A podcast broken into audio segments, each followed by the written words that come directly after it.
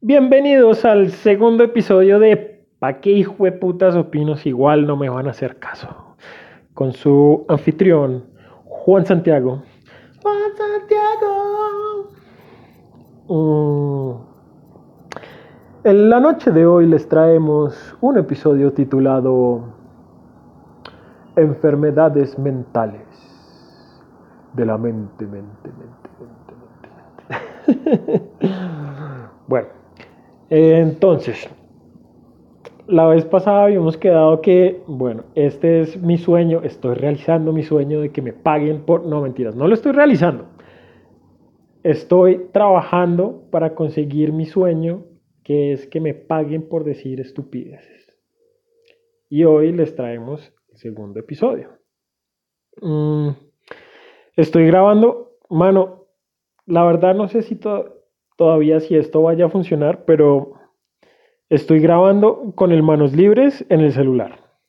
Entonces, ya saben, apenas comiencen a llegar los patrocinadores, nos compramos una grabadora de sonido así de última tecnología, con un buen micrófono, para que puedan disfrutar mi melodiosa voz. Mi, esta voz que ha enamorado y seducido a cientos de miles a lo largo y ancho del planeta. Ay, Dios mío, no. pero bueno, pues ese es el sueño, que me paguen por decir estupideces. Si para algo soy bueno es para hablar maricadas. Y pues aquí estamos. Entonces, eh, eh, si no les gusta el audio, el sonido, pues muy fácil. Consígnenme en la cuenta o váyanse al carajo, a mí qué me importa. En fin. Mm. Yo sigo acá al frente de Caracol Ray.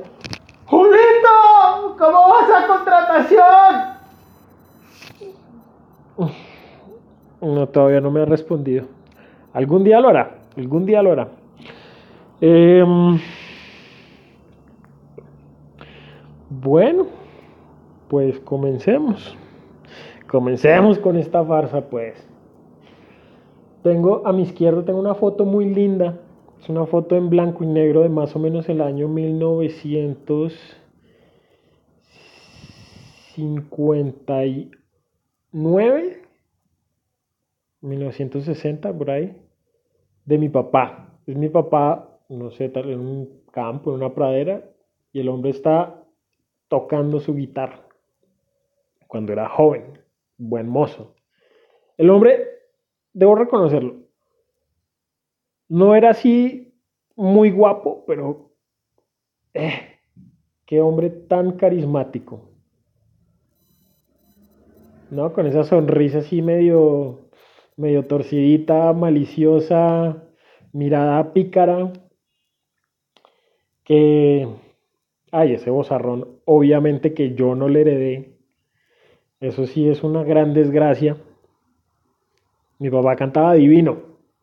Así fue que las enamoró a todas, porque, vea, flaco igual que yo, orejón, dientón, pero carismático y con buena voz, y tocaba bien esa guitarra. La canción, ah, esa canción. Si te, búsquenla en YouTube, se llama Amor Marino de ¿cómo se, Villalba y Torrejo, algo así. Búsquenla en YouTube. O sea, la versión que está en YouTube no es muy buena, no la canta mi papá, pero la letra, pónganle cuidado. Eso ya no hacen canciones como esas, ya no escriben canciones como esas. Me da lo mismo que se vaya, que se quede o que se muera. Ay, así es. Entonces, esa foto, que es muy linda, la traigo a colación porque la, el episodio pasado dije una gran mentira, que era que durante estos meses no había hecho nada. Eso es falso. He hecho nada excepto ocuparme de mi papá. Mi papá nació en el año de 1935. 1935. y estamos en el año 2019. Eso quiere decir que mi papá tiene ¿cuántos años? 84, profe. Así es. Él tiene 84 años. Yo tengo 32. Eso quiere decir que ¿a qué edad me tuvo?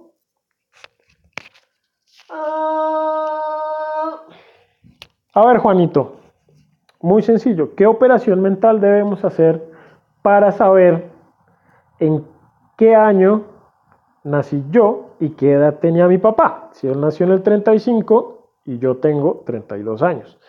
Pues muy sencillo, Juanito. Sacar la calculadora porque a nadie le importa, no estamos en clase, y sumas y restas. Y lo que te va a dar es que yo nací en el 87 cuando mi papá tenía 52 años. Y casi la cago, pero la fijo la cagué. Vayan y sumen y resten me si la cagué. Dejen sus comentarios. Mm, el hombre me tuvo a los 52, allá mayor. Y a mi hermano a los 50. A los 50 somos los únicos hijos, pues hasta donde nosotros sabemos. Nadie más ha querido responder por él. y, y bueno, la verdad es que mi papá ya está viejo. Ya está muy viejo. Y no solo está viejo, sino que tiene demencia por enfermedad de Parkinson. ¿Cómo así? Pero el Parkinson no es esa, esa enfermedad donde uno comienza a temblar y ya. No, no es así. La enfermedad de Parkinson es una enfermedad que afecta los neurotransmisores de dopamina y va destruyendo poco a poco las conexiones cerebrales. Y se va manifestando principalmente con rigidez y pérdida del movimiento, dificultad al hablar, eh, mm, estreñimiento. El primer síntoma de la enfermedad de Parkinson es estreñimiento, no se les olvide. Y unos científicos, o lo que he leído de la literatura que he leído, sé que la principal hipótesis que se tiene, la principal teoría que se tiene es que el Parkinson comienza por el tracto digestivo, comienza por los intestinos y va ascendiendo a través de, eh, de, de los nervios de la columna hasta llegar al cerebro donde comienza a deteriorar el cerebro. Entonces, no, el Parkinson no se manifiesta solo con tembladera, porque si ustedes ven a mi papá, él no tiembla, él sufre de rigidez. Y pues como también es un deterioro del cerebro, pues el hombre ya está, ya, pues ya no está ahí. Es como, ¿cómo ponerlo? Es como si él estuviera en un sueño. Haga cuenta que usted está soñando. Entonces usted cree, o cuando usted está soñando, usted no sabe que está soñando. Pero mientras está soñando, pues todo lo que está en el sueño, pues usted lo acepta como una realidad.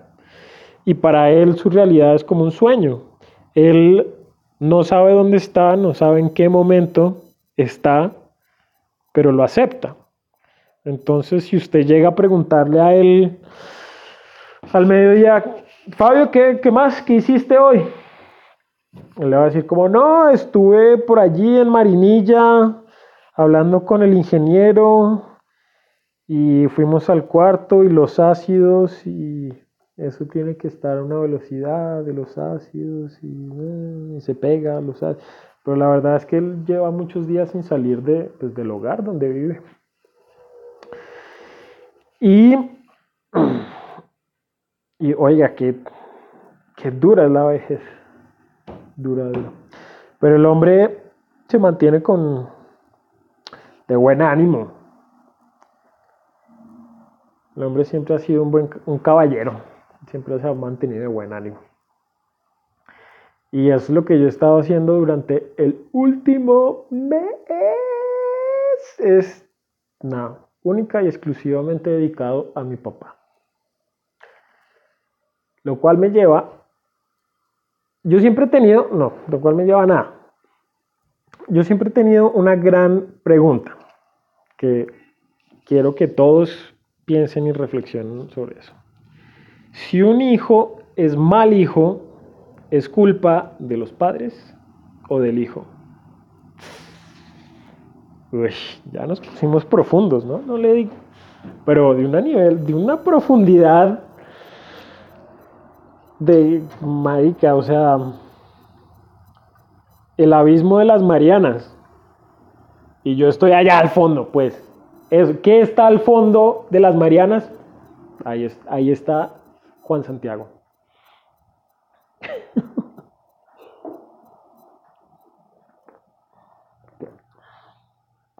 Porque yo sé, marica, yo soy usted, los que me conocen saben que yo ya soy una porquería persona. De buen corazón, pero pero mala persona, digo. Y mal hijo. Mal hijo. Pero no sé de dónde viene eso, no sé si, si, si lo aprendí o si nací así. Yo nací así o me hice así. Y pues bueno, no sé, ustedes me dirán. Volvamos a Juanito. Cada vez que hago ese ruido es, porque digo, ¿qué putas estoy haciendo? ¿Qué, pu ¿Qué puta estoy haciendo? No, no sé. No sé qué estoy haciendo, ni qué estoy hablando, ni para qué me esfuerzo. Si ustedes no me van a, no me hacen caso y no me van a hacer caso. Entonces, vean, lo único que les quería decir realmente es que, marica, la vejez es dura. Y si usted está escuchando esto, probablemente no sea un viejo, porque los viejos no escuchan podcast. Pero así como es, no es viejo, seguro está en el rango de edad entre los 20, 40, 50 años y tiene un papá que ya está viejo, un abuelo que ya está viejo. A mí no me tocó cuidar a mis abuelos. Entonces no supe que era cuidar a un viejo hasta que me tocó comenzar a hacerme caso de hacerme caso, hacerme cargo de mi papá. Mm, y debo confesar, al comienzo era muy malo, muy malo, porque pues yo decía, no, él está bien, él está bien, tiene todo lo que necesita, es capaz de, de pedir, de tomar decisiones y no, resulta que no. Él ya no es capaz de tomar decisiones, él no es capaz de hacerse cargo de su propia vida. Entonces, ¿sobre quién recae la responsabilidad? Pues según la ley colombiana, la responsabilidad recae sobre los familiares de grado de consanguinidad más próximo. En este caso, los hijos. Y para los que no saben, em, quien deje en abandono a un adulto mayor puede ser demandado por el Estado por abandono. Obvio.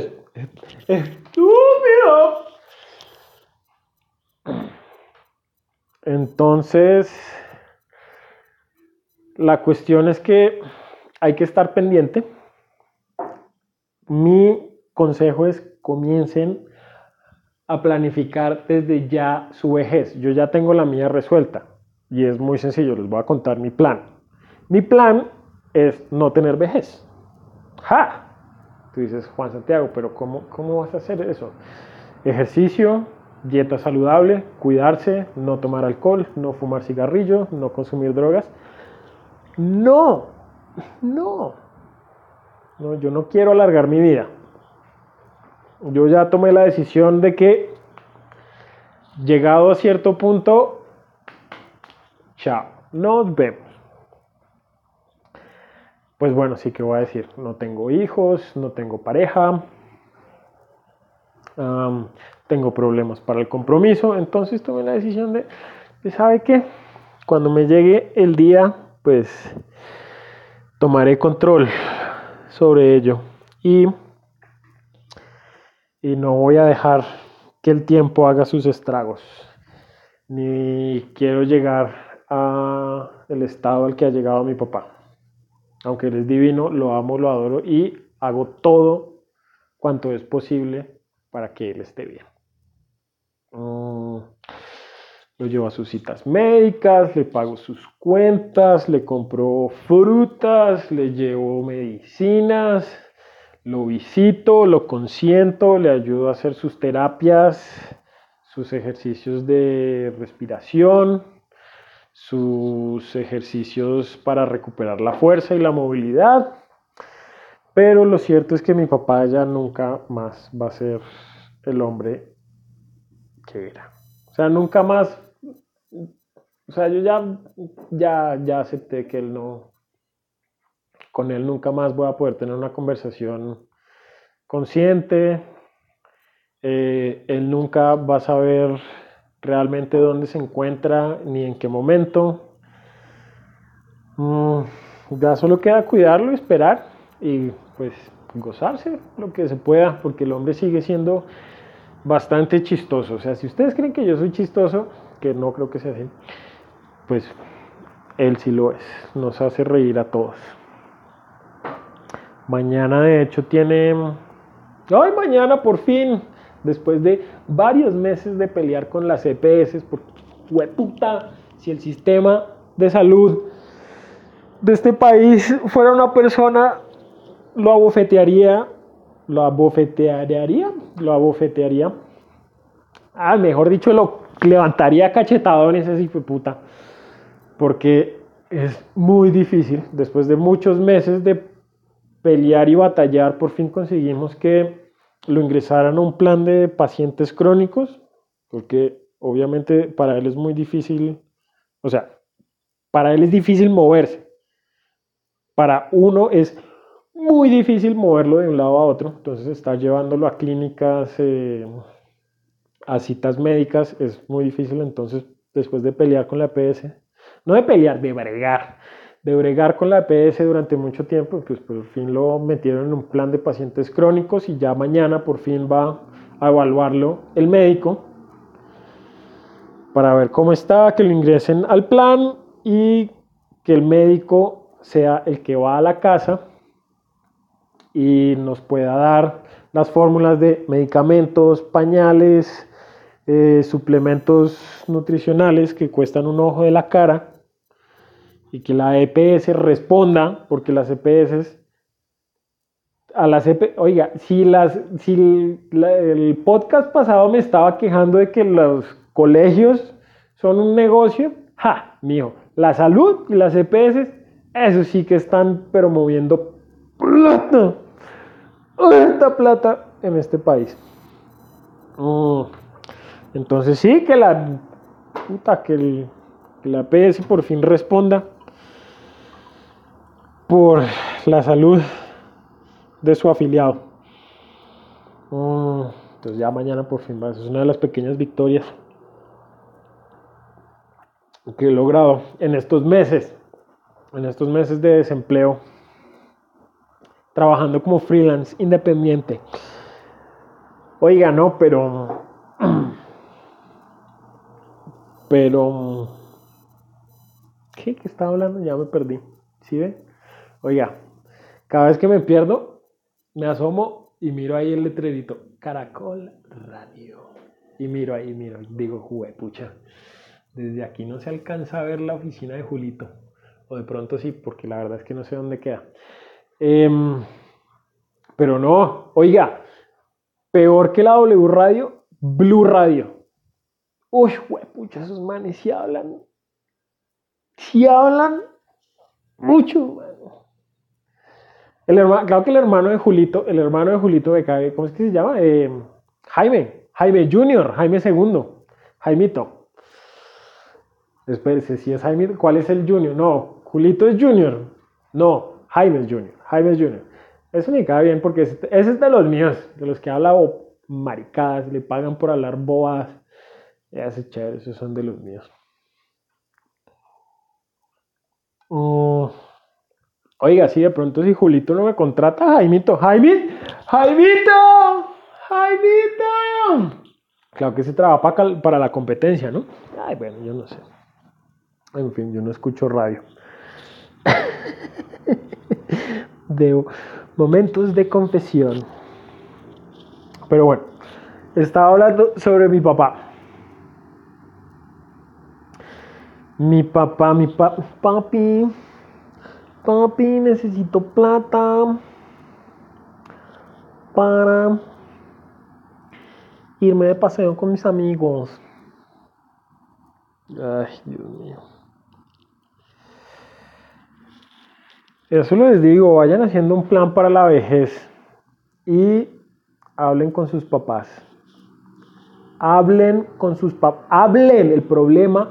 Mire, el problema de nuestra sociedad es que no nos comunicamos y no planificamos. Si yo hubiera tenido una comunicación abierta y sincera con mi padre y hubiéramos planificado para su vejez, no estaríamos en estas. Y estoy seguro que ustedes tampoco. Entonces sí, oiga, hablen con los viejos, mano, porque los viejos ya están viejos y, y la cosa se va a poner más grave. Y les va a tocar andar corriendo, pidiendo tanques de oxígeno, llevándolos a citas médicas, que hay que llevarlo a urgencia, que hay que ponerles, que hay que hacerles enemas, que hay que comprarles laxantes, que hay que comprarles suplementos, que entonces viene la tía lejana de la familia y que les va a poner una demanda o va a ir a quejarse con el bienestar familiar, con la comisaría de familia, con la sociedad protectora de animales. A mí ya me pusieron una queja con la sociedad protectora de animales. Allí en Teusaquillo. Me tocó ir así vestido de corbata y todo. Y me dijeron, no, su papá está en estado de abandono. ¿Cómo? ¿Cómo así que mi papá está en estado de abandono? Abandonó de la mujer que lo abandonó hace 20 años. Eh, pero, pero sí, oiga, me tocó ir a la comisaría. Me tocó ir a la comisaría de, de familia porque alguien fue allá a poner una queja que el hombre estaba en estado de abandono. Entonces tocó llevar allá todas las pruebas de que, oiga, no, el hombre no está en estado de abandono, el hombre está enfermo y deteriorado porque pues tiene 84 años y tiene una enfermedad degenerativa, difícil, y mm, se descuidó durante mucho tiempo porque eso fue hace 10 años. Mi papá tomó la decisión de irse a vivir solo a una finca en el municipio de Río Negro, Antioquia, hermano. Mm, se fue a vivir a una finca solo y pues la enfermedad comenzó y realmente las enfermedades de esa naturaleza, las enfermedades, no es una enfermedad mental, es una enfermedad cerebral del cerebro, pues bueno, ustedes no se dan, no, no se da cuenta, uno no se uno no se da cuenta, usted cree que son defectos de carácter que se van asentando por la edad, y usted dice, sí, mi papá es chocho y es terco, pero pues es mi papá y él ha sido así toda la vida. Ahorita está un poquito más chocho y más terco, pero pues no, es normal. Y resulta que no, resulta que es que las conexiones cerebrales se le están yendo para el... hijo, para la mierda. Y, y sí, y precisamente como nosotros nunca fuimos cercanos, o sea, mi papá siempre fue muy cariñoso y yo siempre lo quiero a él y nunca nos faltó amor, este, pero nunca fuimos cercanos realmente, o sea, así como de llamarnos todos los días, no, nos llamábamos por ahí una vez al mes, dos meses. Papá, ¿cómo está? Bien, ¿no? Aquí está todo bien. Ah, bueno, ¿cómo están los tíos? Bien, bien, bien. Ah, bueno, saludes. Llámenle de vez en cuando y pues, ya, así. Entonces él se descuidó mucho y ya cuando nos dimos cuenta, era muy tarde. Em, entonces, ¿qué? Em, así es.